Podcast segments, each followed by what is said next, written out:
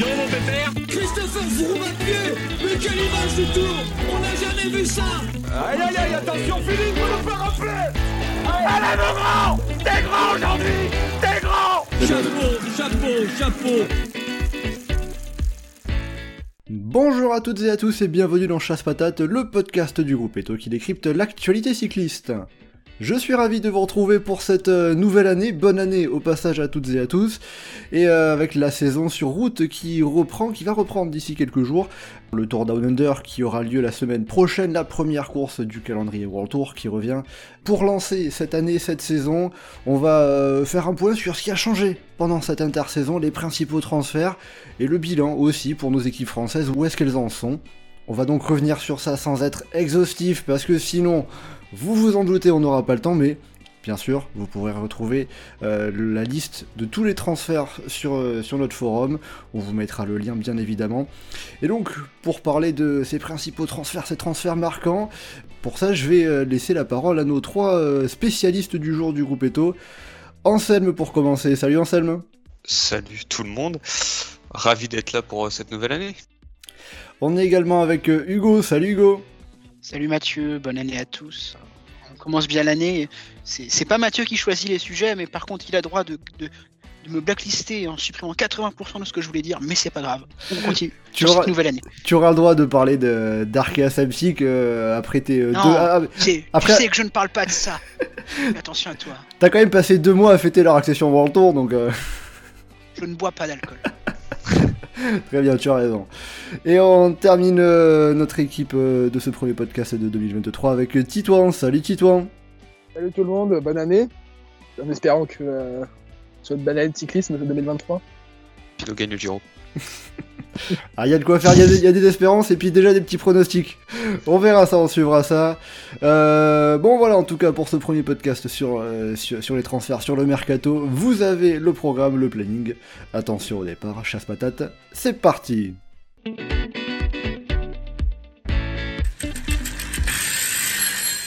Alors pour commencer, avant de rentrer vraiment dans le vif du sujet, je vais vous demander, messieurs, bah, déjà que- que- quel est votre choix, le transfert, que ce soit un coureur, une équipe, qui vous a marqué lors de cette euh, intersaison, et puis ensuite, je vous laisserai rentrer un petit peu plus dans les détails de vos choix. Euh, Anselme, quel est de, sur, sur quoi, sur qui s'est porté ton choix? Moi, ce sera sur Richard Carapaz, qui quitte le mastodonte Ineos pour rejoindre euh, l'équipe de Johan Wouters, euh, IF Education EasyPost. Hugo, quel est ton choix pour ta part? Euh, J'avais plein de choix, j'avais plein de choix, et finalement on m'a dit ouais, tu prends UAE, tu prends Jumbo pour avoir un gros, un, un classique. Du coup j'ai pris UAE parce qu'il y avait, du- il y avait pas mal de transferts. Voilà. C'est toi qui hésitais entre les deux, mais il fallait, euh, il fallait faire un choix, parce que tu m'as proposé une liste de sinon. Je me suis dit, bon, Euh, le but c'est de partager la parole avec les autres. hein. Donc euh, UAE Emirates euh, pour ta part et puis euh, petit bonus hipster pour euh, l'accession en, en pro team de l'équipe Tudor de Fabian Cancellara également. Euh, Titouan pour euh, terminer la boucle. Bah, moi, je vais choisir euh, l'équipe Groupama FDJ et son mercato euh, 100% continental, enfin 100% réserve. 100% maison. En effet, très bien. Euh, eh bien, on va faire euh, dans l'ordre dans lequel je vous ai posé, je vous ai euh, posé les questions. Ça tombe très bien. Anselme, donc pour ta part, tu as choisi peut-être le coureur qui a fait le transfert le plus marquant de cette intersaison, à savoir Richard Carapace, qui quitte l'une des top teams du peloton mondial, à savoir Ineos Grenadiers, et qui qui part chez IF Education Easy Post. Alors déjà, premièrement, pourquoi est-ce que tu as choisi en particulier ce transfert-là? Bah, comme tu le dis, c'est Richard Carapace, c'est l'un des tout meilleurs coureurs de grand tour actuels, où il est un peu en deçà des Vingegaard, Pogacar, tout ça, mais c'est vraiment le coureur, le cran juste en dessous. Un coureur qui, jusqu'à aujourd'hui, s'est très peu raté quand il a visé le classement général. Donc, la- le, son moins bon grand tour dernièrement, depuis qu'il il est vraiment un leader, c'est sa Vuelta cette année, où il fait que 14e du général, mais enfin, il ramène trois étapes en échappée. Et le Donc, classement de la euh, montagne. Oui, aussi. Donc, enfin, pour une équipe, c'est juste la bonne pioche. Enfin, c'est un coureur que tout le monde aimerait avoir. Et ce qui est marquant aussi, c'est que bah, il va chez IF, Là où aujourd'hui, on avait plutôt l'habitude d'avoir des gros coureurs qui quittaient des équipes, on va dire, de niveau intermédiaire pour aller chez Ineos, Jumbo, UAE. Là, c'est un peu dans l'autre sens que ça se fait. C'est, on va dire, une bonne surprise euh, au vu de la tendance actuelle. Ça, on va dire, éparpille un peu plus les leaders, ce qui est toujours plus sympathique à mes yeux pour la course, parce que les, les équipes euh, avec lieutenant capable de faire podium sur le tour, c'est marrant deux minutes. Donc non, pour moi, c'est le, transfert. On se pose toujours quand c'est sur ce type de coureur, est-ce qu'il marchera aussi bien chez IF que chez Neos Mais bon, il était déjà très fort chez Movistar, donc je pense qu'il sera capable de s'adapter. Il, reste dans une équipe à très fort contingent euh, sud-américain. Il ramène avec lui Amador. Il retrouve pas mal aussi d'Équatoriens. Donc, euh, moi, c'est un transfert, enfin, c'est un coureur que je vais beaucoup observer avec l'équipe et qui est pour moi, on va dire, le, transfert phare de cette saison. Alors tu parlais des Équatoriens, on va dire pour être précis, il y aura également Jonathan Caicedo et Alexander Cepeda, qui sont les, deux autres Équatoriens de cette équipe IF Easy Post. Euh, et puis pour euh, tu l'as dit également, euh, les autres recrues d'IF Easy Post à cette intersaison, c'est donc André Amador, Stéphane Debode et Michael Frolich honoré. Euh, Richard Carapace justement qui va chez IF Easy Post, euh, est-ce qu'on peut dire que c'est un gros pari de sa part? Je sais pas si c'est un gros pari, dans le sens où enfin, il sera bien accompagné à côté. On a encore Ouran qui a un niveau plus que correct derrière. ils ont l'expérience, c'est une équipe qui a qui n'a pas forcément l'habitude de jouer les, les, euh, les, classements de grand tour, mais bon, enfin, ils s'y sont essayés de temps en temps, ça a payé, notamment avec Ejdal sur le Tour d'Italie. Et puis il y avait aussi, euh, enfin, un peu plus récemment, euh, Oral en 2017 qui fait podium sur le Tour de France. Oui, voilà. Mais donc forcément, enfin, c'est pas un pari, c'est pas un coureur qui rejoint une équipe qui sort de nulle part. C'est pas, enfin, il a pas signé dans une Conti Pro en se disant, bon voilà, Là, on est quand même sur une équipe solide. Enfin, il aura le calendrier euh, World Tour. Il aura le choix, j'imagine, dans les courses qu'il veut faire, sa préparation. Le seul, on va dire, le seul, euh, pas point noir, mais bon, enfin, le, seul bémol, c'est que le, vu le coureur et l'équipe, il y a de grandes chances qu'il s'essaye au Tour de France. Je ne sais pas si c'est le grand tour qui, enfin, qui s'essaye. Je pense qu'il ira sur le Tour de France. Je ne sais pas si c'est le grand tour qui lui convient le mieux. Après, euh, au vu du parcours du Tour d'Italie cette année, c'est vrai que c'est peut-être plus malin de le mettre sur le Tour. La concurrence sera plus rude, mais euh, sinon, enfin, moi je pense que c'est un bon transfert pour les deux, les deux parties. Alors j'y vais peut-être un peu fort et je vais titiller un peu Hugo en disant ça, mais du coup, on va dire que c'est peut-être moins un pari que euh, Nairo Quintana qui quittait Movistar pour rejoindre Arkea Samsic il y a pas longtemps de cela. Ah bah complètement. Ah, bah, c'est sûr que euh, IF, on est comme sur une équipe qui, à la base, ces dernières années, est très offensive et qui, qui marque comme ses, grands tours en étant très offensive, et notamment sur l'étape de montagne. C'est complètement différent d'une situation où Quintana, il venait à l'époque, où la densité en montagne était quand même. Il n'y en avait pas. Voilà, tu avais Barguil et puis c'est tout. Enfin, moi, je trouve que c'est vraiment un, un, beau transfert parce que Carapace, il vient, mais en même temps, il est accompagné. Il y a de beaux coureurs qui reviennent. Vraiment, pour moi, IF, là, vraiment, ça devient une équipe vraiment qui est dense, qui peut l'amener sur tous les terrains, qui peut l'accompagner. Et de l'autre côté, en fait, je trouve ça, ce transfert d'auto plus marquant que Carapaz part d'une grosse équipe et qu'en même temps, de l'autre côté, euh, IF ne perd quasiment aucun coureur de niveau World Tour. Oui, parce qu'au niveau des départs pour IF Easy Post, c'est euh, le principal départ, c'est Ruben Guerrero qui va chez Movistar. Et après, on a. C'est comme un euh, coureur World Tour, Guerrero. Voilà, mais après. Voilà, mais, mais disons, disons que vu la manière dont il part, parce qu'il voulait avoir un leadership sur un grand tour, peut-être que c'est pas plus mal qu'il parte. Euh, Clairement, oui. Moi, le, tu, vois, le seul point, le, seul, on va dire, point d'interrogation que j'aurais, c'est de savoir comment va se comporter IF en ayant un leader comme Carapace sur un grand tour par rapport à l'attitude très offensive qu'elle avait auparavant. Oui, ça va être un changement de paradigme et pourra plus courir de la même manière. Magnus Kort Nielsen, par exemple, va pas pouvoir passer la moitié de son Tour de France en échappée euh, si euh, Richard Carapaz veut viser un podium ou voir la victoire. Quoi. Après, ça les empêche pas non plus d'attaquer. Ils peuvent euh, mettre des enfin, profiter de leur stratégie offensive qu'ils ont déjà et la mettre à profit de Richard Carapaz. Richard Carapaz, c'est non plus un coureur attentiste. ne serait-ce que chez Ineos, on l'a vu cette année au Tour de Catalogne. Donc, ils vont pas de, je pense pas qu'ils vont courir de manière conservatrice à ce niveau. Enfin, c'est pas l'arrivée de Richard Carapace qui va changer quoi que ce soit. Ouais, mais c'est juste le petit point d'interrogation que je me dis parce que sinon, je veux dire, pour moi, le transfert, il est gagnant-gagnant. L'équipe, elle est gagnant-gagnante. vraiment, pour moi, c'est même le meilleur mercato, quasiment tout confondu. Parce que y a, vraiment, il y a tout qui colle. Titouan, toi, justement, est-ce que tu es aussi enthousiasmé qu'Anselme et Hugo concernant ce recrutement de, de Richard Carapace pour Easy Post J'aime bien EF. Donc, euh, j'aime bien.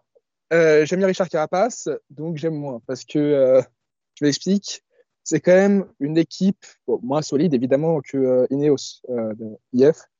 Et au niveau des équipiers, c'est un peu moins fiable aussi, du coup, que chez l'équipe britannique. Donc, j'ai un peu peur qu'il se retrouve davantage esselé. Bon, après, c'est pas non plus un leader qui a énormément besoin de personnel. il est assez autonome et il peut il peut se débrouiller euh, sans avoir une armada pas possible. Mais j'ai peur quand même qu'il ait un peu plus de difficultés que les dernières années. J'espère me tromper. J'espère qu'il aura le même niveau que, euh, 2021 ou la Volta 2020. Mais bon, pas enthousiaste à 200%.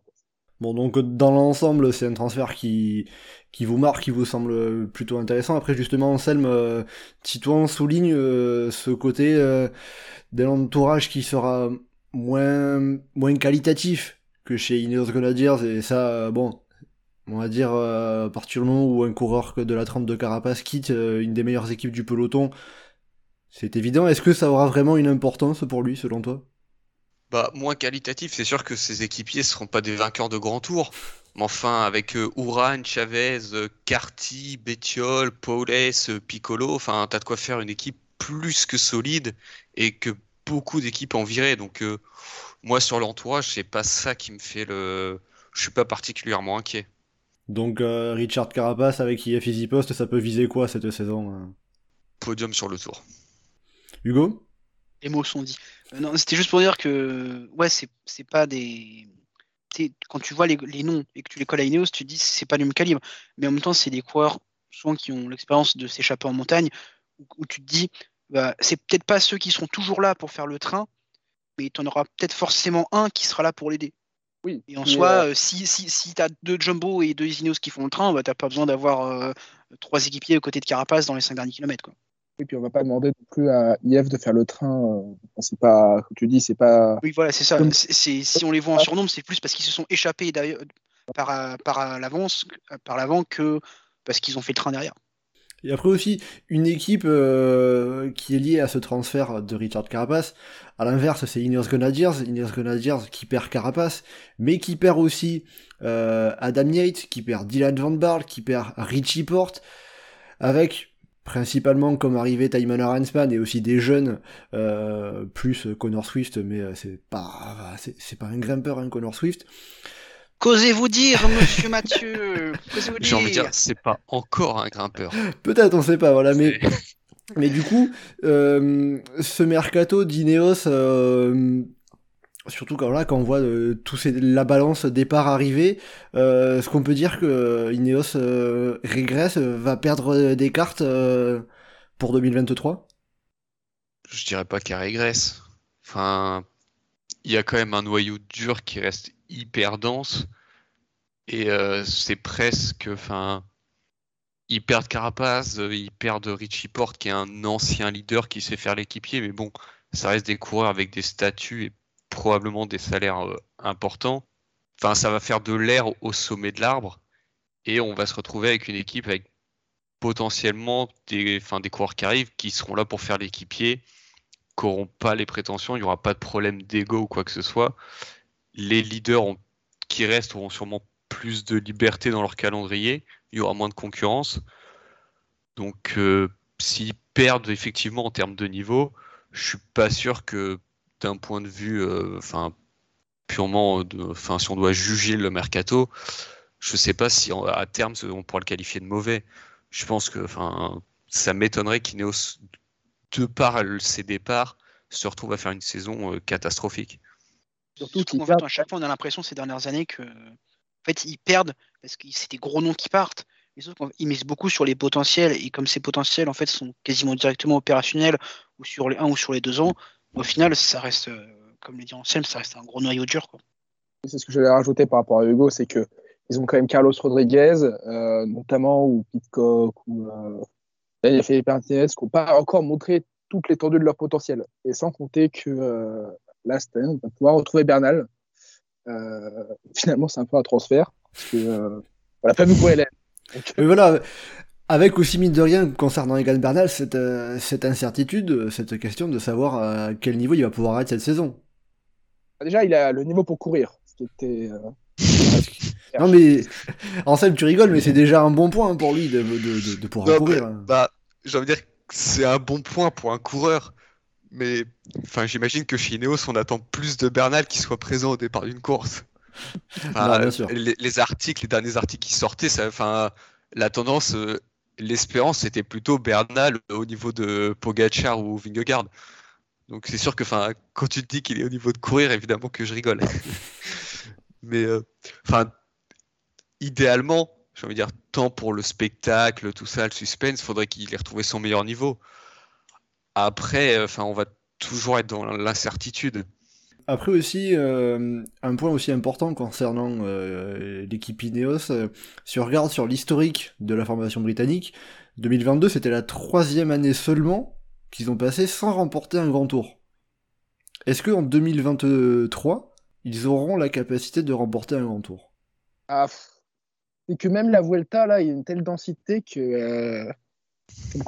Euh, Surtout qu'ils envoient Graham Thomas au Giro. Euh, bon, à la limite, Timon Arensman peut créer la surprise. Quoique face à Remco, ça va être compliqué. Mais, Sur euh, le Giro, j'y crois pas. sur le Giro, j'y crois pas. Sur le Giro, j'y euh, crois pas. Tour, j'y crois pas. La Vuelta, faudrait que genre Carlos Rodriguez se réveille, enfin et, et explose complètement, mais je crois plus dans- à ce niveau-là, je crois plus à Ayuso. Donc pour moi, enfin sur le papier là comme ça, je pense qu'ils gagneront pas de grand tour. Ils feront Voilà. des podiums, mais gagneront pas de grand tour. Mais du coup, ça les amènera peut-être à courir euh, de manière plus offensive, comme Dave Vrelsord l'avait déjà dit au début de l'année dernière. Ça pourrait être intéressant à suivre si cette tactique est appliquée sur les grands tours, en tout cas. Voilà. Euh, bon, on va continuer avec, euh, avec vos choix, parce que je vous parlais d'Ineos, on divague, mais euh, on va revenir euh, aux équipes euh, qui vous ont marqué, aux transferts qui vous ont marqué. Euh, Hugo, toi, tu avais choisi Un autre mastodonte. un autre mastodonte qui s'est encore renforcé à l'inverse d'Ineos, à savoir UAE Emirates. Bon, euh, la question c'est euh, plus de savoir euh, peut-être euh, jusqu'où vont-ils aller avec ce recrutement? Ça dépend avec quel couleur, avec quel coureur déjà. Parce que c'est pas pareil si tu parles de Vine ou si tu parles de Vink. Oui, Oui. parce que oui, pour faire le pour, pour- pour faire, pour faire le bilan des transferts chez UAE, on a des arrivées de Surtbacks, euh, Félix Gross-Schartner, Domen Novak, Michael Vink et, bien sûr, surtout, Jay Vine, Tim Wellens et Adam Yates pour des départs principalement de Rui Costa et Fernando Gaviria. Et il me semble qu'il n'avait pas de leader également en fin de contrat cette année. Et donc justement pourquoi euh, c'est euh, le mercato de l'équipe UAE, toi qui t'a marqué particulièrement? C'est plus, euh, plus par les arrivées tardives de, de Vine et Bax surtout. Parce que je, sinon, je, je pense que j'aurais pris Jumbo Visma, mais sachant qu'en fait, ils ont réussi à. Sachant qu'en fait, ils n'avaient aucun leader sur le marché, à part Gaviria et Costa, mais à l'échelle de l'équipe, c'était plus vraiment leur statut. Et donc, je trouve à partir du moment où ils n'ont plus, ils aucun leader sur le marché, réussir un tel recrutement et modo, ne pas perdre grand chose, c'est bon, c'est l'argent évidemment en partie, mais je trouve ça assez remarquable. Même si euh, les dernières, à chaque fois, à chaque année, on dit le recrutement est dingue et au final ils n'ont pas le rendement qu'ils devraient avoir. Mais on, a quand même là, ça, devrait quand même leur permettre d'avoir une, une base solide pour épauler Pogacar. Et enfin, quand je dis base solide, c'est d'avoir possiblement des, rotations à faire. C'est- C'est-à-dire que là, ils arrivent à un tel niveau, au niveau des grimpeurs, en avoir un certain nombre, qu'au final, tu te dis, en fait, ils peuvent piocher un petit peu pour se dire, ok, c'est lui qui va aller avec Pogachar pour vraiment l'accompagner, voir un peu les assemblages et tout. Et moi, ça me, donne l'impression qu'ils qu'ils vont pouvoir faire des tests et qu'ils vont vraiment pouvoir euh, assembler comme ils veulent l'équipe autour de Pogachar. Est-ce que justement c'est aussi un recrutement qui, a- qui permettra d'éviter la situation dans laquelle Pogacar s'est retrouvé sur l'étape du Granon sur le Tour de France qui a été marquante où Pogacar s'est retrouvé un peu esselé face à l'armada de Jumbo-Visma qui pouvait euh, l'harceler d'attaque dans le, dans, dans le galibier? Après, il avait aussi perdu Bennett, il me semble, à, ce moment-là. Donc, oui, comme, quand tu vois des noms, enfin, quand tu vois le nom d'Adam Yates, tu te dis que c'est sûr que c'est quand même un gros atout si l'étanier, bien sûr. Et puis après, tu as des noms qui sont pas forcément aussi ronflants comme Gros Schartner, comme Novak ou, Vine, qui ne sont pas forcément aussi alignés avec lui sur le Tour de France. Mais ça leur laisse une latitude pour vraiment avoir vraiment la sélection de grimpeurs autour de lui, tout en évidemment avoir ayant des anges gardiens sur la plaine, tout ça. Donc d'une certaine manière, ça va ce recrutement et cette, cette équipe 2023 de UAE Emirates, ça va donner lieu à ce qu'on avait un petit peu vu en fin d'année dernière, mais un Tadej Pogacar qui va être euh, mieux épaulé et en même temps l'équipe qui ne se résume plus à Tadej Pogacar puisqu'il y avait aussi euh, Juan Ayuso qui, était là, qui avait fait une superbe Vuelta. C'est ça, c'est ça. Le, problème, le problème jusque-là du AE, c'est qu'ils avaient des gros noms, mais qu'ils n'a réussissaient pas à avoir le rendement euh, pour lesquels ils étaient recrutés entre, guillemets. Euh, parce que même euh, Almeida, tu vois, sa saison est moins marquante, même si elle est très solide de souvenirs. Et Ayuso explose, mais c'est vrai que là, vraiment, moi, quand, quand je vois l'effectif maintenant actuellement, je me dis, ok, ils ont maintenant ils ont vraiment la latitude pour construire leur effectif comme ils veulent pour les grands tours. Anselme, qu'est-ce que tu en penses toi de ce recrutement de l'équipe UAE pour 2023 Bah, en tant que suiveur, il m'embête.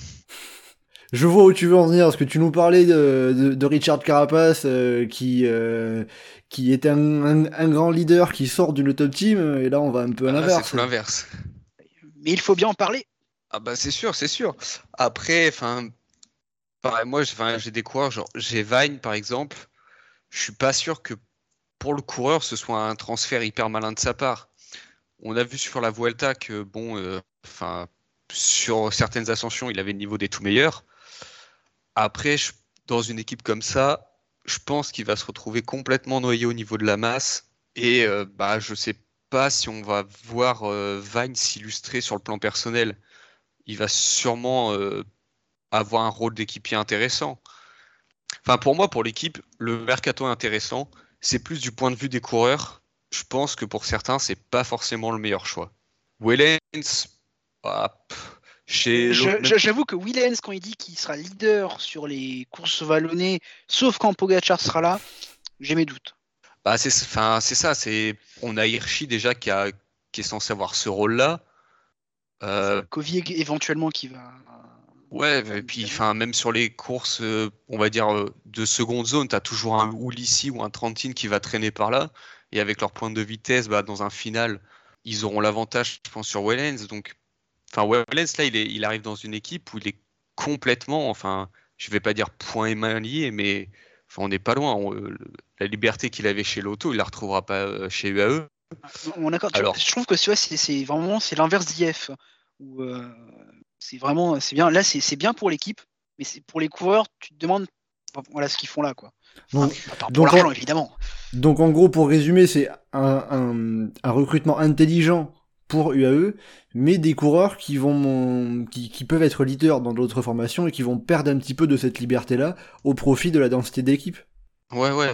Même Adam Yates qui pourtant était chez Neos, mais pour moi, il aurait plus de liberté en restant chez Neos que chez, euh, que chez UAE. UAE, ils ont des jeunes coureurs derrière qui vont pousser. Là où Adam Yates, de part en plus le fait que ce soit un Anglais, enfin un Britannique, aurait eu chez Ineos un statut un chouïa privilégié à mon sens.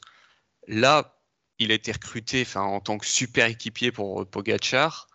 J'ai du mal à voir le coureur dans ce rôle-là. J'ai du mal à voir Damiette complètement euh, oublier son ambition personnelle et se mettre totalement au, service d'un leader. Donc, euh, j'attends de voir ce que ça va donner. Bon, enfin, honnêtement, l'équipe va continuer de, de briller. Enfin, même au sprint avec Molano, Ackerman derrière, ils seront présents sur tous les terrains.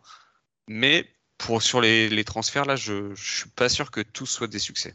Titouan, pour ta part, est-ce que tu euh, est-ce que tu rejoins le constat fait par Anselme et Hugo, à savoir hein, d'une équipe euh, qui se renforce bien, mais des leaders qui euh, des coureurs qui pourraient perdre un petit peu de leur liberté de leadership par moment?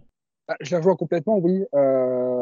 parce que en fait, c'est une équipe qui est très polarisée autour de quelques leaders et surtout autour de Tadej Pogacar. Euh, et a fortiori, c'est pas une équipe qui a une stratégie très offensive en dehors de ses leaders. Enfin, ça va pas être comme une, euh, je pense là comme ça à DSM qui envoie, envoie des leaders à l'avant pour sur une étape de Paris-Nice pour anticiper. Euh, UAE, bon, il y a Pogacar qui anticipe, le reste contrôle.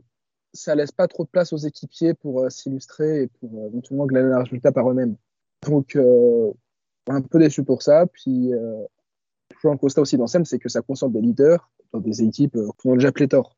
Un bon, quand on voit qu'ils ont déjà Almeida, Solaire pour des classements généraux aussi, en plus de d'Ayuso et Pogacar. Bon, je demande euh, sur quelle sur quelle course ils vont pouvoir être leaders et sur, sur quelle course ils vont pouvoir assumer leur statut bah, de grand leader euh, qu'ils avaient dans, dans leur ancienne équipe. À la limite, Wellen, ça me choque un peu moins dans le sens où il était en perte de vitesse. Euh, là, bon, déjà, il va pouvoir prendre un Washek euh, et courir en World Tour. Bravo à lui. Et sur les courses vallonnées, même s'il y a toujours quand même d'autres leaders, il n'a pas le même profil exactement qu'un Ulissi ou qu'un Trontin ou, euh, ou d'autres. Donc, euh, je pense que lui, il peut tirer son, son épingle du jeu, en début de saison notamment, euh, là où il est. Ouais, tu veux dire qu'il va gagner à Majorque et puis voilà. Ah, voilà, bah, comme tous les ans finalement. Ouais. un peu plus, il n'y a plus Valverde. Tant qu'à parler de, de, de grosses équipes, euh, Hugo, tu nous avais dit que tu avais un peu hésité en- euh, s'il fallait euh, choisir, so- ressortir une équipe en particulier, mais une autre grosse équipe qui s'est bien renforcée lors de cette intersaison, c'est Jumbo Visma, euh, qui a recruté Wilco Kelderman, Yann Tratnik, Attila Walter, Dylan Van Barle et Thomas Glog euh, pour euh, des départs euh, d'équipiers, hein, on va le dire très clairement, David Decker, Pascal Encorn, Chris Harper, Mike Tennyson, plus Tom Dumoulin qui était qui avait pris sa retraite dès août. Donc là, on est sur une équipe qui, sur tous les aspects, se... Le classique, c'est n'importe quoi. Quoi. ah ben, Quand tu vois que si leur, leur plus gros départ, c'est, enfin, ça dépend si tu considères que c'est Dumoulin ou, ou Tennyson, mais euh, même un, un profil comme Tennyson, enfin, ils l'ont déjà avec Vanderson et Laporte, donc au final, euh, et à côté, il, rec- il recrute Van Barle, c'est n'importe quoi, quoi. disons que là, pour le coup, sur les classiques, en deux ans, ça, ça, ça, ça passe un peu de, en deux ans de Van Aert, qui était un peu tout seul, on faisait un peu ce- ce- cette question, est-ce que Van Aert n'était pas un peu trop tout seul, à, on va voir une, une équipe énorme avec Van Aert, euh, Van Barle, Vanderson, Vanderson, Laporte, euh... Benoît. Voilà. Ils vont être 6 dans le top 5 de Paris-Roubaix, en fait, là. Mais bon, qu'est-ce que vous faites en... en dehors de ça? Enfin, en dehors de ça, c'est- déjà beaucoup, mais comment vous le jugez de l'analyser, ce, ce mercato de, de Jumbo-Visma C'est euh, à l'image de l'équipe UAE Ah non, et en plus, on n'a pas cité Tratnik pour les classiques, ouais, non, c'est n'importe quoi. Pour les classiques, même euh, en équipier de par- enfin, passe-partout, quoi. Il peut faire équipier à montagne et c'est pas un souci. Ouais, donc Tracking, c'est le 4-4 de base. Ah, Dylan Van Barle aussi, cela dit, peut être un gros 4-4. Donc, euh, pff, Bah ouais, ouais, bah Dylan Van Barle, c'est le 4-4 Ineos par excellence. hein, c'est... Ça gagne Paris-Roubaix, ça fait le rythme dans l'école. Puis à côté, tu as Thomas et Glog et Walter qui arrivent, qui sont plus jeunes, qui sont des coureurs hyper intéressants euh, dès que ça monte. Donc, euh, non, alors Mercato, je pense qu'il est plutôt bon. c'est peut-être même, enfin, c'est pas un bon mercato, c'est peut-être en fait presque le meilleur mercato. euh. Et on l'a déjà dit, ça Eh oui, Donc attendez, si, si- si on fait le récap, on a IF qui fait le meilleur mercato, on a UAE qui fait le meilleur mercato, on a Jumbo qui fait le meilleur mercato, il va falloir choisir là. non, c'est Jumbo. Non, non, moi, je- Mais Non, c'est IF. ça. Non, mais parce que enfin, Jumbo, ils font le meilleur mercato, enfin, Oui. parce qu'ils recrutent des Jumbo, c'est, équipiers. c'est- voilà, c'est- Parce qu'ils recrutent des fric équipiers pour accompagner leur leader. Là où IF, en fait, ils, ils, ar- ils, ach- ils chopent un leader. Donc, euh, pour, enfin, c'est plus sympa de choper un nouveau leader que de- quand on n'a pas vraiment que de d'avoir des équipiers autour d'un leader. C'est plus sympa pour toi en tant que euh, Non, et puis, en tant enfin, que c'est- suiveur, mais pour l'équipe Jumbo, Non, non, ils n'avaient pas d'intérêt d'aller choper un... Forcément, Mais, enfin, J'ai- allez. c'est plus facile aussi de recruter des équipiers que de faire venir un top leader. Enfin, d'un point de vue euh, même euh, marketing, le mercato de d'IF, il aura fait plus parler et je- pour moi, il est plus réussi pour ça, par ce biais, par ce point-là, que celui de Jumbo. Même si celui de Jumbo, il est, enfin, il est excellent. J'ai Juste un doute, Van Aert, il a prolongé cette année, il me semble aussi. Euh, oui, il est sous contrat jusqu'en euh, 2026. 2026. Même, même s'il était peut-être déjà jusqu'en 2024 ou un truc comme ça, mais Oui, il a aussi prolongé cette année. De toute façon, tous les grands leaders euh, sont prolongés Oui. jusqu'à euh, au moins 2026, si ce n'est, je crois, ça va jusqu'à 2028, 2029. et Vingegaard n'est que sous contrat jusqu'en 2024. Ah, bah ça devrait pas trop tarder alors, je pense. En parlant de longs contrats, euh, je crois que c'était Pogachar qui avait prolongé euh, pour une durée. euh, sous contrat- 2028. Voilà, Ayuso 2028. Pogacar euh, 2027. Pogacar 2027. euh, Bon, disons que c'est des coureurs qui vont être bien identifiés avec leurs équipes actuelles en tout cas. Bon, voilà pour les pour le pour la parenthèse euh, grosse équipe, grosse armada qui se renforce avec C'est UAE parti et- pour l'instant groupie, c'est ça Oui. Voilà, tu fais, euh, tu fais la liaison, on va euh, lancer la partie équipe française, mais d'abord, justement, Titouan, euh, toi, tu nous avais dit une équipe, un mercato à retenir en particulier, c'était l'équipe Groupama FDJ, qui recrute euh, pas moins de 7 coureurs qui viennent de la réserve, 8 si on prend en compte Paul Penwet, qui était arrivé en août dernier. Pour vous faire le- la, la liste complète, c'est Lorenzo Germani, Romain Grégoire, Lenny Martinez, Enzo Paleni, Laurence Pitti, Ruben Thompson et Samuel Watson. Alors Titouan, pourquoi il te marque ce mercato de la Groupama FDJ Alors, euh, juste déjà avant toute chose, je regrette qu'Hugo n'ait pas euh, fait le jeu de mots Groupima FDJ. Mais bon, Franchement, quand il a dit groupie, j'y ai pensé. voilà. Et, Désolé, Je suis à, à tous nos fans, désolé. Et, euh, ça me semble évident qu'il aime le, gros- le, le mercato de la groupe VDJ parce que c'est un fan, euh, voyons. non, alors, Il y a- Je pense qu'il y a d'autres arguments, on va voir Titouan. Est-ce que tu as d'autres arguments en dehors du fait que tu aimes bien cette équipe-là? Alors, vraiment, c'est pas parce que je suis fan de l'équipe, mais c'est que je le trouve intéressant dans la mesure où c'est exclusivement des paris euh, sur la jeunesse et sur une équipe qu'ils construisent depuis euh, 2019. Je trouve ça très intéressant qu'une équipe n'aille plus chercher des, des éléments déjà confirmés à l'extérieur et aille chercher juste des espoirs euh, à- dans leur structure, tout en sécurisant les leaders. David Godu est sécurisé. euh, Ah, Il n'y a plus beaucoup de leaders. sécurisé. Euh, donc euh, ça, c'est des bonnes choses. Bon, après, il faudra sécuriser un peu Démarre et Thibaut Pinot pour euh, 2024 et après. Et voilà, et je trouve ça intéressant parce que c'est des espoirs qui ont déjà assez montré avec avant tour et qui ont la confiance du staff. On a vu Lenny Martinez euh, bien bosser sur la Mercantour classique et montrer qu'il était euh, au niveau, à bon niveau mondial sur le Tour des Alpes.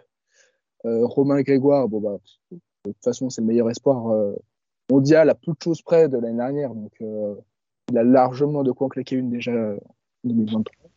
Même des Samuel Watts, Robin Thompson, c'est quand même des très gros moteurs qui aussi peuvent exploser. Ou, à minima, faire un très bon travail d'équipier. Euh, par exemple, Samuel Watson euh, et Laurence Pitti, ils vont pouvoir euh, beaucoup aider sur le secteur des classiques euh, Stéphane Kung et Madouas. Et Robin Thompson, Colin Martinez, au niveau montagne, ça va pas mal aider. Et ce qui est aussi positif, en plus, dans, le, dans ce mercato de la Groupama, c'est qu'ils perdent peu de gros éléments. Bon, euh, les seules choses dommageables à mes yeux, c'est les pertes de Ramon Sinkeldam pour un Odemar et euh, Sébastien Reichenbach pour euh, Thibaut Pinot. C'est un peu des, des cadres qui s'en vont et euh, qui vont manquer à l'équipe. Un cadre grimpeur du niveau de Sébastien Reichenbach, ça se trouve pas facilement. Et pareil, en termes de poisson pilote, je doute un peu que Bram Walten fasse aussi bien le travail que Ramon Sinkeldam. Mais euh, bon, ils perdent, en, ils perdent aussi Attila Walter, mais qui n'est pas aussi performant en montagne que d'autres et euh, qui sera probablement Michel Jumbo. Donc euh, je pense que c'est un gagnant-gagnant des trois côtés. Donc euh, bon, en tant que fan, ça me ça m'excite un peu comme euh, transfert, disons. Mais même euh, d'un point de vue extérieur, je trouve ça intéressant et euh, j'ai hâte de voir ce que ça va donner cette équipe sprint autour des jeunes. Oui, c'est vrai que c'est c'est quand même un, gros changement de cap avec tous ces départs de coureurs assez expérimentés qui étaient bien implantés.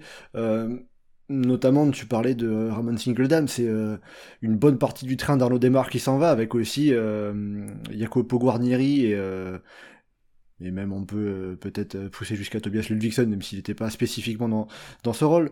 Euh, mais donc Arnaud Desmar qui devrait, euh, qui a pour objectif, il me semble, de se recentrer plutôt sur des classiques. Euh, et derrière, on va chercher des jeunes, on va faire confiance à des jeunes avec euh, probablement la plus grande promotion d'une équipe réserve à une équipe mère depuis que le concept existe. c'est assez fou de voir 8 coureurs monter un- d'un coup. Donc à ce niveau-là, c'est fort. Anselme, euh, comment toi tu tu, tu juges ce recrutement de la groupe FDJ qui est très jeune hein? Bah, Je suis assez fan de leur utilisation de l'équipe de développement et de, de, vraiment jouer le jeu équipe de développement plus que le, la, on va dire le, que le banc de touche euh, Alpecin Phoenix, enfin de Knack maintenant. C'est l'exemple inverse. Sont les mots sont durs. Qui utilise vraiment sa réserve bah, comme une extension de l'équipe pour avoir plus de coureurs et, et jouer avec les règles. profite des, des, trous du règlement, hein, tu peux le dire. Bah non, non, je, je le dis pas, je... c'est implicite. Je permets à nos auditeurs de réfléchir, de faire travailler leurs neurones. Mais euh... non, mais et puis enfin, comme on l'a dit, c'est des, des, jeunes qui sur le circuit euh, espoir ont super bien marché. Certains vont pouvoir euh, faire des choses dès l'année prochaine. D'autres, ça prendra peut-être un peu plus de temps. Mais comme euh, l'a dit Titouan, enfin, ils auront, je pense, pas trop de mal à s'acclimater. Euh, la marche ne sera pas trop haute et ils pourront faire le taf d'équipier sans problème. Voire, enfin, sur une échappée, bien placée au bon moment, jouer un truc. Donc non, moi, enfin, leur, leur, leur mercato, je suis, enfin, globalement, je suis du même avis. Pareil pour les départs. Effectivement, il y en a qui sont regrettables, mais on perd des, des coureurs âgés face à des jeunes qui peuvent devenir des très bons leaders. Donc, euh, je pense que, enfin, ils sont, sont gagnants-gagnants. Hugo, euh, tu rejoins Anselme et Titouan sur le fait que c'est un, un mercato réussi, que ça met en valeur le développement. Euh... De mon côté, je trouve ça très bien pour l'équipe développement. Euh, après, c'est difficile de savoir parce qu'en fait, il y a tellement de hype et on a tellement été euh, saucé ou saoulé, comme vous voulez, par tous les, membres de, des fans de la groupe AMA sur le forum ou partout ailleurs que c'est difficile de, de décorréler la hype et, le niveau. Et euh, moi, je me dis, ça peut être énorme en 2024, même si ça peut déjà être très bien en 2023. Et par contre, ce que je trouve intéressant, c'est de voir que vraiment c'est les jeunes à potentiel et qu'en fait ça remplace des cadres ou j'étais plus équipés qui avaient vraiment une fonction spécifique dans l'effectif. Et c'était un peu ce qu'avait beaucoup euh, la FDJ comme type de coureur, c'est-à-dire des équipiers qui faisaient bien leur boulot, mais qui au final étaient dans un pur rôle d'équipier. Donc je trouve ça intéressant sur le potentiel et sur euh, finalement sur le un peu le changement euh, dans la globalité de l'équipe, j'ai envie de dire, avec plus de peut-être de, jeunes qui, qui pourront jouer l'offensive et qui pourront jouer des résultats. Donc pour toi, ce mercato, c'est un peu le, le marqueur d'un changement d'air chez Groupama FDJ oui. De toute façon, je peux pas dire que c'est mauvais, sinon je vais me faire lyncher. Donc, euh... oui, oui, oui, oui, oui, oui, oui, oui. Euh... Non, mais, et après, justement, c'est très intéressant. Après, je t'avoue, Titouan, euh, quand tu as dit, euh, je trouve ça super intéressant de miser sur les jeunes à fort potentiel et puis de construire l'équipe vraiment comme ça depuis 2019, euh, ça m'a fait penser à une autre équipe un petit moment, mais je me suis dit, je vais te laisser parler. Non, mais. non, mais ce que je voulais dire, moi, c'est que c'était. Oui, non, mais. déjà éclaté, quoi. Enfin, c'est bon. Évidemment que, bah, déjà, en plus, toutes les équipes, excuse-moi, mais c'est beaucoup d'équipes qui misent sur des jeunes à potentiel. Enfin, on a parlé d'Ineos Grenadiers tout à l'heure, euh, même un peu. Le DSM, euh, voilà. Arkea. Oui, enfin après, DSM. Intermarché, Intermarché aussi également. Même le Ineos, problème de DSM, c'est que ça recrute des jeunes pour les revendre deux ans après, avant qu'ils explosaient. Donc, euh... Il n'y a pas de pas à faire de blé dessus. Et après, justement, Hugo euh, évoquait un point intéressant, euh, je sais pas ce que vous en pensez, Anselme Titouan. Est-ce que justement le fait d'avoir recruté que des jeunes, que des jeunes qui viennent de la formation, qui sont très prometteurs, certes, c'est pas là le problème, mais du coup, tu te retrouves avec 28 coureurs pour 2023, et dont 7 voire 8 en comptant Penwet, qui sont néo-professionnels. Est-ce que c'est pas, est-ce que ça risque pas de poser problème pour les, pour les courses de 2023? Parce qu'ils ont déjà couru avec la World Tour en fait. Mais pas en World Tour euh, par exemple.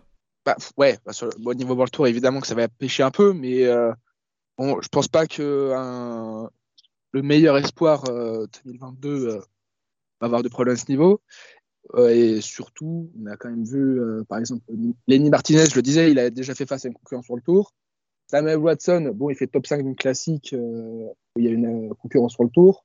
Voilà, c'est pas non plus des peintres c'est surtout qu'ils sont déjà suivis par l'équipe, en fait. Ils sont déjà intégrés pleinement euh, de par leur présence euh, dans l'équipe continentale.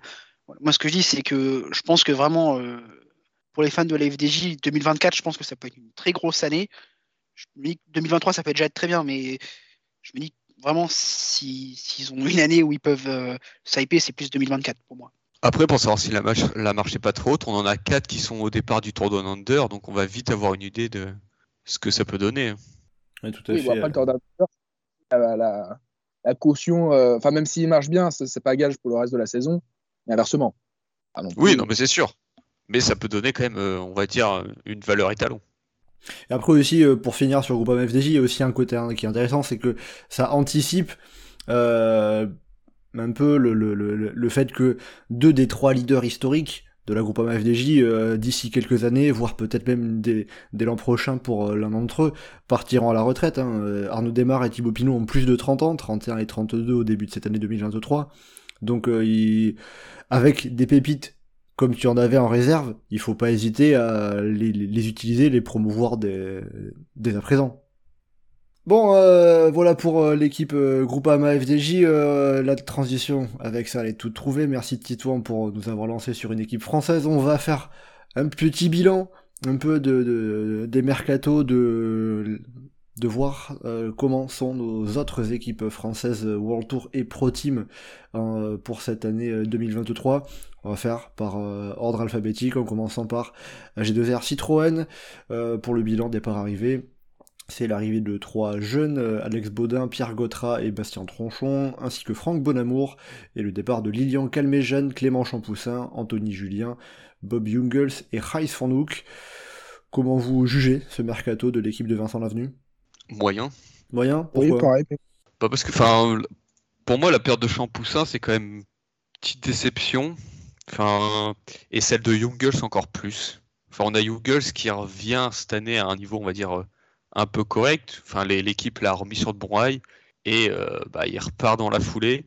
Il n'y a pas d'équivalent vraiment qui, qui arrive dans l'équipe. Enfin, Bon Amour, il a ce, enfin, on va dire qu'il a ce profil un peu 4-4 qui passe euh, sur pas mal de terrain, mais bon, il a fait une super saison 2021, mais 2022, il reste quand même plus en retrait. Euh, bon, comme, comme FDJ, il y a des jeunes derrière, donc bon, ils sont pas le même pédigré que ceux de la FDJ.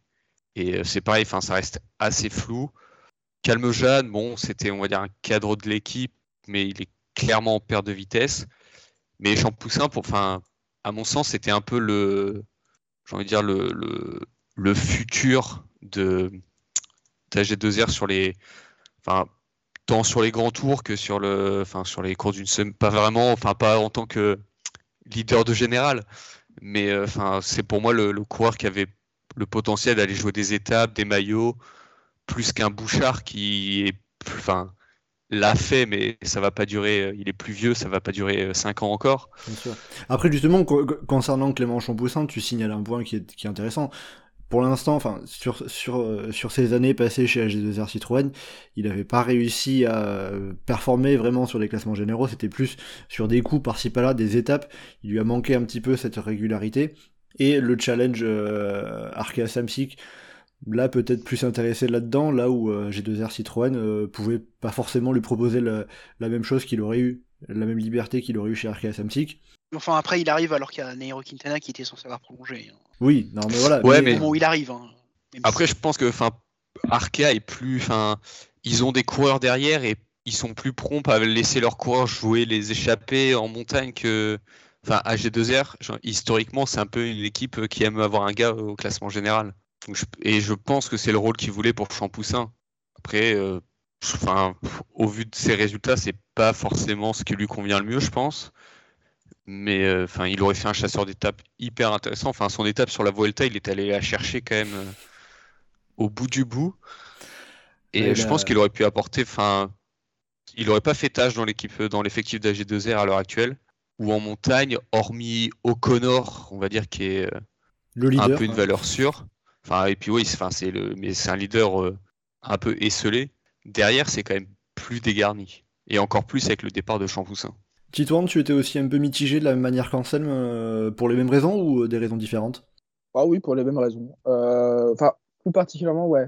Le départ de Jungels et Choupoussin, euh, bah, comme Anselme, pour moi, Choupoussin, c'était l'avenir de, de la G2R, en plus, un produit un peu de Chambéry, enfin, du CCF, il me semble. Donc, voilà. Et Jungels aussi qui revient à son niveau pile quand il part. Bon, c'est décevant. Et voilà. Après, bon, plus quand même euh, pas si sceptique non plus sur les arrivées de Baudin et Gautra, qui sont quand même des solides espoirs. Mais pff, ça suffit pas à mercato. Il manque quand même d'un d'un bon nom, de, de quelque chose de, de fort. Quoi. Et encore, il faut quand même Euh. se dire que euh, sans l'arrêt de l'équipe BB Hotel KTM, Franck Bonamour n'aurait pas été chez H2R euh, en 2023. hein. en plus. D'ailleurs, même chez, même chez BNB, ils auraient pu trouver, ils auraient pu aller chercher un Mozzato, bon, on déplaise à Hugo, et euh, un Mozzato chez euh, AG2R, euh, ça n'aurait pas fait tâche. Non.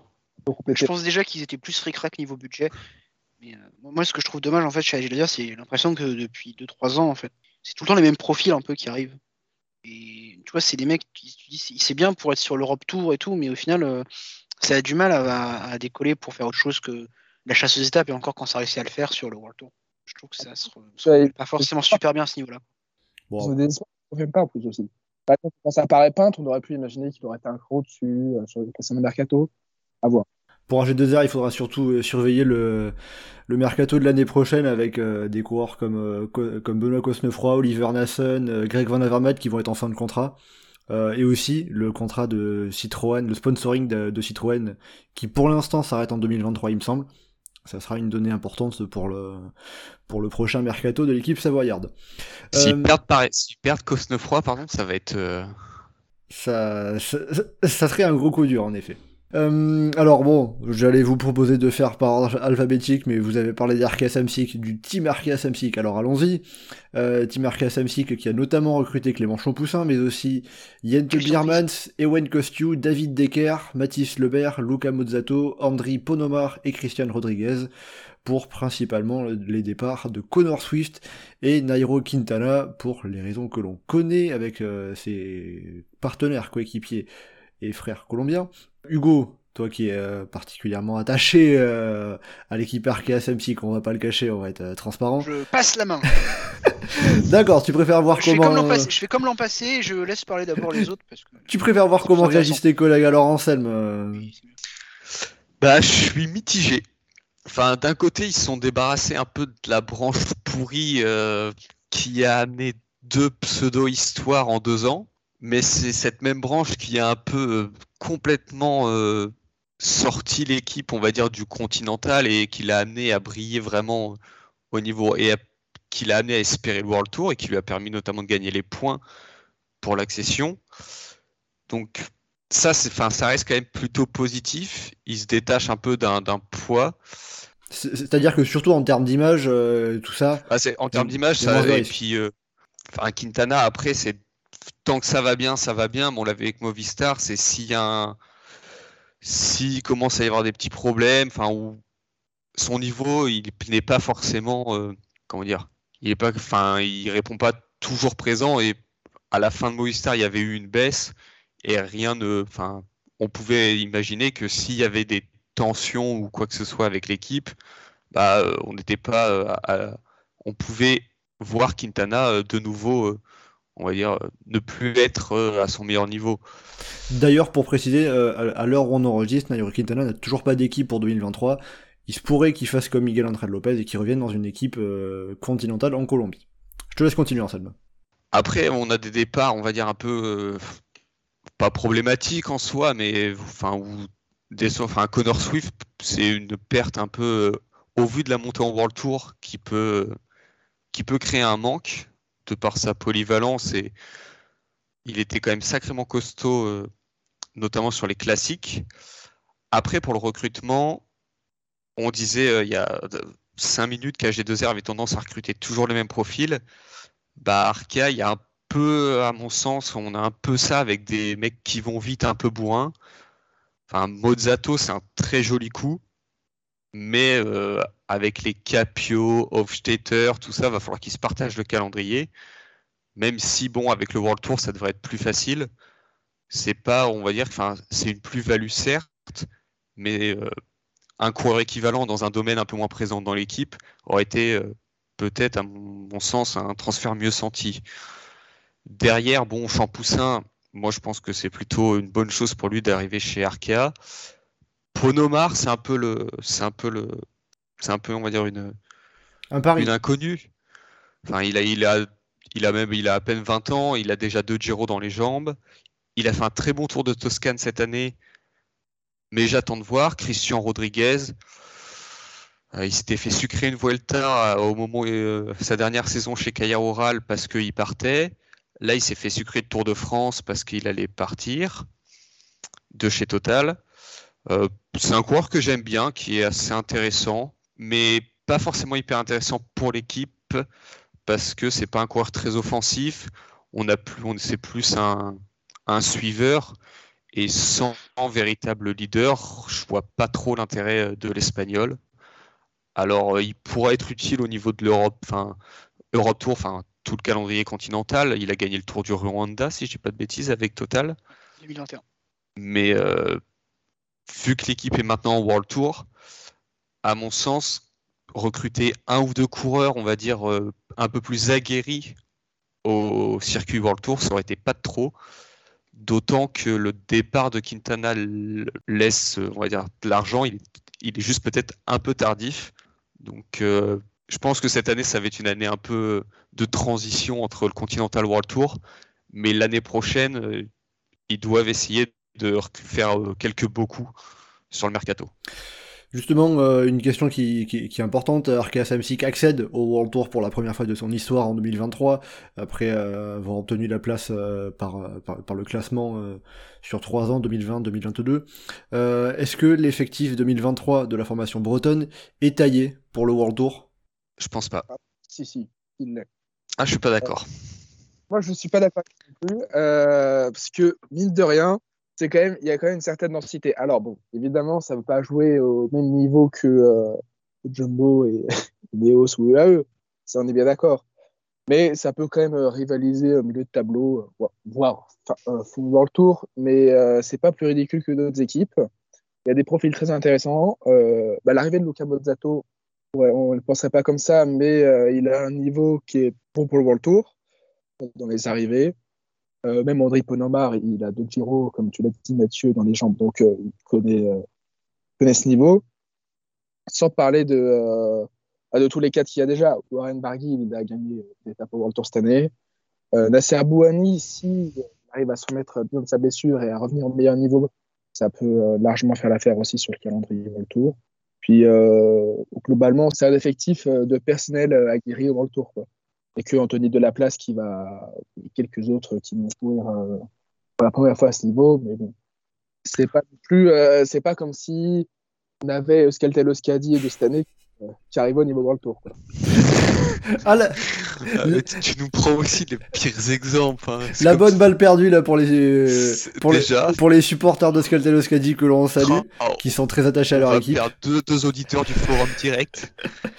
et puis tu, tu compares des, choses qui sont pas comparables. Enfin, Il fallait avoir les points. Enfin, pour moi, le plus gros problème d'Arkea là, c'est que tout ce qui est montagne niveau World Tour, ils vont pas exister. Enfin, même en échappé, il y a Barguil qui peut euh, jouer un truc, mais derrière, sur chercher une étape de montagne sur un grand tour ou même sur les courses d'une semaine, ils vont être hyper en retrait et du coup, ils vont se retrouver hyper dépendants de leur campagne de classique où ils n'auront pas vraiment le droit à l'erreur s'ils veulent euh, pouvoir. Euh, enfin bon, ça se joue pas sur une saison, il y a trois saisons pour euh, le monter descente, mais s'ils se retrouvent, enfin s'ils veulent pas être déjà en déficit de points dès la première saison, va falloir qu'ils se ratent pas quitte à mettre des bons coureurs sur des courses World Tour secondaires pour aller chercher des points. Euh, donc euh, D'autant que d'ailleurs le, le, barème euh, des points d'attribution des points a été revu par l'UCI en cette fin en, fin d'année il y a quelques semaines et donc les classements généraux et les étapes des courses par étapes World Tour rapporteront plus de points que par le passé. Donc un certain rééquilibrage entre les courses par étapes et les classiques. Hugo, après avoir écouté euh, l'avis d'Anselme et Titouan, euh, comment, euh, comment est-ce que tu jugerais Arkea Samsic version 2023 bah, L'avantage, c'est que sur la réforme, justement, des points, la fameuse réforme, c'est aussi que ça passe à un top 20 coureur. L'intérêt pour Arkea, c'est que c'est une équipe comme qui a une certaine densité et qui a beaucoup de sprinters. Euh, qui sera, à mon sens, le, problème c'est qu'ils sont capables d'avoir des résultats sur le World Tour, mais ce sera toujours en tout cas pour l'instant, c'est toujours été des résultats plutôt en second rideau. Donc euh, le but de 2023 et après, ça va être d'essayer euh, de concrétiser sur ces points-là. Après, sur le fait qu'ils arrivent en World Tour cette année, le truc, c'est qu'ils ont quand même, même s'il il va y avoir des changements avec les trois grands tours, c'est que le calendrier, il ils ont eu quand même un, un très gros calendrier l'année dernière et ils, ont quand même l'habitude d'avoir un gros calendrier. Donc je ne m'en fais pas trop pour ce point-là. Euh, et même sur la campagne de classique, parce qu'en soi, ce qui est intéressant, c'est qu'ils ont des classic men sprinters. Donc euh, ils auront toujours un panel de coureurs pour aller glander des points et c'est là que c'est intéressant pour densité. Même si euh, ils n'ont pas forcément énormément de résultats World Tour potentiellement en 2023, pour moi ils ont assez de densité pour pouvoir canaliser ces points-là sur l'ensemble des courses du calendrier. Et ce que je trouve intéressant, c'est que même si elle départ de Quintana, c'est que ça a mis sur les jeunes il y a beaucoup de paris, il y a beaucoup de potentiel, et moi, ça, ça me plaît. Disons que bon, pour y aller moi aussi d'une petite balle perdue, Arkea Samsic a les moyens de pas finir dernière World Team euh, sur cette année, puisqu'il y a Astana. Il, faut, il, il finit 13ème, hein, euh, oui. et puis, euh, puis après, il faut se dire aussi que bah, forcément, tu as Quintana qui, se, qui.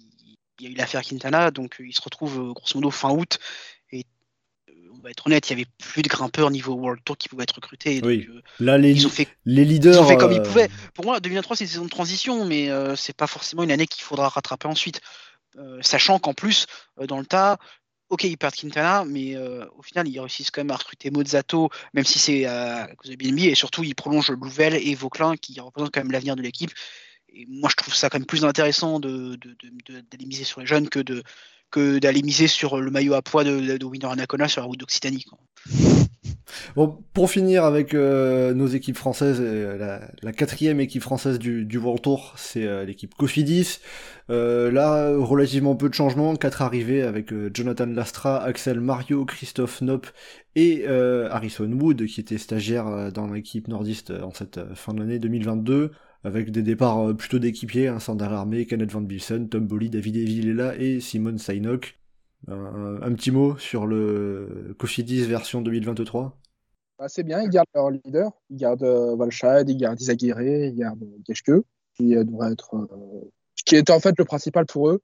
Et ils ont aussi prolongé. Et Guillaume Martin aussi, par exemple, hein, je pense. Ils ont... ils ont aussi prolongé Axel Zingley il y a quelques jours euh, pour euh, ah, ceux qui aiment bien suivre les jeunes coureurs. Faut le savoir. pour bah, beaucoup, euh, beaucoup de suiveurs.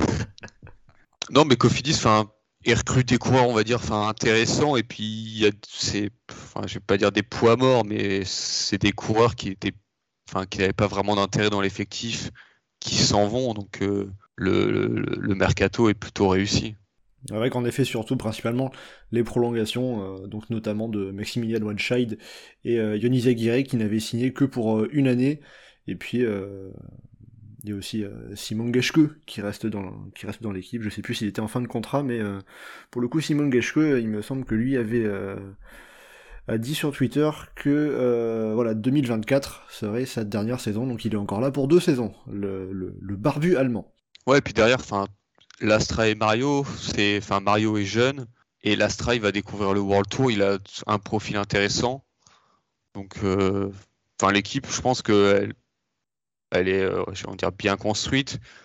Ils sont, on va dire, solides sur euh, après année après année. Donc, je pense que ça va, ça va être encore une saison intéressante, tant au World Tour qu'au niveau de la Coupe de France et du calendrier français c'est un peu par cycle en fait qu'Office. Ils font un gros recrutement pour les leaders euh, en 2019-2020. Ils réussissent à prolonger des leaders où ils recrutent plutôt des équipiers 2020-2021. 2021-2022, ils réussissent à encore recruter euh, des leaders avec euh, Thomas et Cocard. Puis là, le but c'était de, de, réussir à prolonger les leaders et puis tu renforces un petit peu par le bas comme il y a deux ans.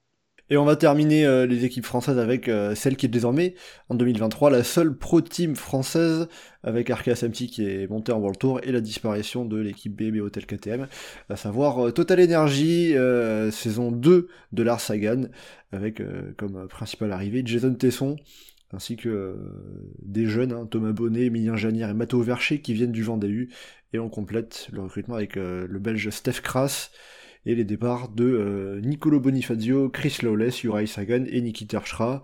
Un petit mot sur euh, le mercato de l'équipe Total Energy? Plutôt positif, plus de rien. Euh, bon, après, ils perdent quand même quelques bons éléments comme comme Christian Rodriguez ou euh, Nicolo Bonifacio, enfin plutôt Chris euh, qui a commencé à remontrer des choses cette année. Mais euh, bon, Terpstra était en perte de vitesse, donc euh, bonne retraite à lui. Euh, Nicolo Bonifacio de même.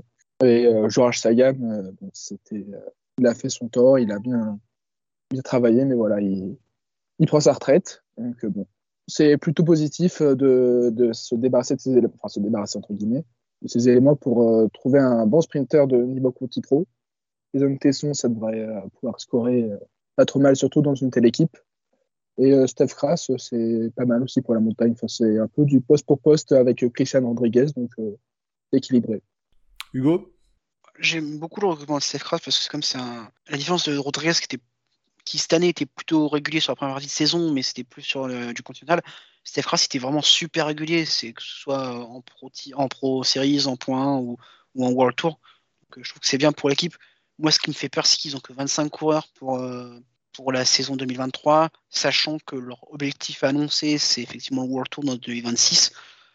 25 coureurs et qu'ils ont deux grands tours cette année, 25 coureurs, va pas falloir avoir des blessés euh, ou des pépins physiques. Oui, voilà, parce que comme ils ont fini parmi les deux premières pro teams de l'année dernière, ils ont les invitations automatiques sur toutes les courses pour le tour, avec la possibilité de les refuser, ce qui devrait être le cas visiblement sur le Tour d'Italie notamment. Donc je disais, ouais, les, ils ont, ils ont pas beaucoup, enfin, ils ont que 25 coureurs et en plus ils ont quand même quelques jeunes, euh, donc euh, faudra pas de pépins.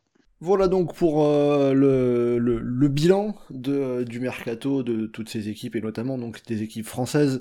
Euh, alors on passera pas en revue les, équipes continentales françaises, mais on a toujours euh, cinq équipes qui euh, sont euh, programmées pour 2023 avec euh, la Continental Groupama FDJ qui se renouvelle quasiment complètement, euh, Gosport Roubaix Métropole qui fait toujours confiance à son euh, noyau de coureurs avec notamment euh, Thomas Bouda en, leader pour les sprints, euh, Nice Métropole Côte d'Azur euh, qui euh, s'élargit de son recrutement azuréen pour aller chercher notamment Jean-Louis Leny et Julien Lino, Saint-Michel Mavic Aubert 93 qui recrute notamment Rudy Barbier et enfin euh, le CIC U Nantes Atlantique qui réussit à conserver Emmanuel Morin et euh, qui euh, recrute également plusieurs jeunes et qui d'ailleurs d'après Vélo Club pourrait recruter le frère Barbier, à savoir Pierre Barbier, qui était chez B&B Hotel KTM l'année dernière. Pour finir ce podcast, on a la première course World Tour de 2023 qui va arriver d'ici quelques jours, la semaine prochaine. Un petit pronostic, messieurs, sachant que d'ailleurs, pour préciser ceux qui n'auraient pas vu le parcours, il n'y a plus l'arrivée à Willunga Hill, mais toujours des étapes vallonnées, et il y aura un prologue de 6 km pour commencer la course. Alors, un petit pronostic qui remportera le Tour Down Under 2023, ça ne sera pas Richie Porte, qui ce sera Allez Titouan, est-ce que tu veux commencer? Bon, allez, je me lance. Euh, je vois bien Ethan. Il y a un petit prologue, c'est ballonné. Euh, il n'y a pas vraiment de grosse arrivée au sommet. Euh, je le vois bien pour lui. Anselme? Deux ans sans tour down under. Forcément, Jaiko, ils doivent gagner. Michael Matthews, Simon Yates, euh, les deux pourraient le faire, mais au vu du parcours avec prologue plus arrivé, sûrement en petit comité, Michael Matthews. Et Hugo, pour finir? Je pense que le groupe Ethos, ça doit être une, une communauté fédératrice. Et donc, j'étais pas d'accord avec l'exclusion euh, de, notre, de nos collègues basques euh, il y a quelques minutes par euh, Anselme. Donc, euh, Pardon. je me suis dit qu'il fa- qu'il fallait les. hein, qu'il fallait, euh, qu'il fallait réconcilier euh, les communautés. honte. Et donc, euh, je vais dire euh, Peyo Bilbao. Eh ben, très bien, donc euh, Ethan Michael Matthews et Peyo Bilbao, on verra ça lors du prochain podcast euh, si l'un de vous trois a vu juste. On se retrouvera donc euh, d'ici euh, bah, deux semaines hein, à peu près pour faire justement le bilan, le débriefing de ce Tour Down Under, première course pour le tour de la saison. Euh, Anselme, Hugo et Titoir, merci beaucoup d'avoir été en ma compagnie pour ce podcast spécial transfert, spécial euh, mercato pour 2023. Et euh, pour vous qui nous avez suivis et écoutés, euh, bien merci également à vous. Euh, en, en attendant donc le prochain podcast Chasse Patate dans deux semaines, vous pouvez nous retrouver sur le site et le forum du groupe Eto, ça change pas, legroupeeto.fr, ainsi que sur nos différents réseaux sociaux, Twitter, Facebook et Instagram. N'hésitez pas à commenter, liker et partager ce podcast. Merci beaucoup et à bientôt dans Chasse Patate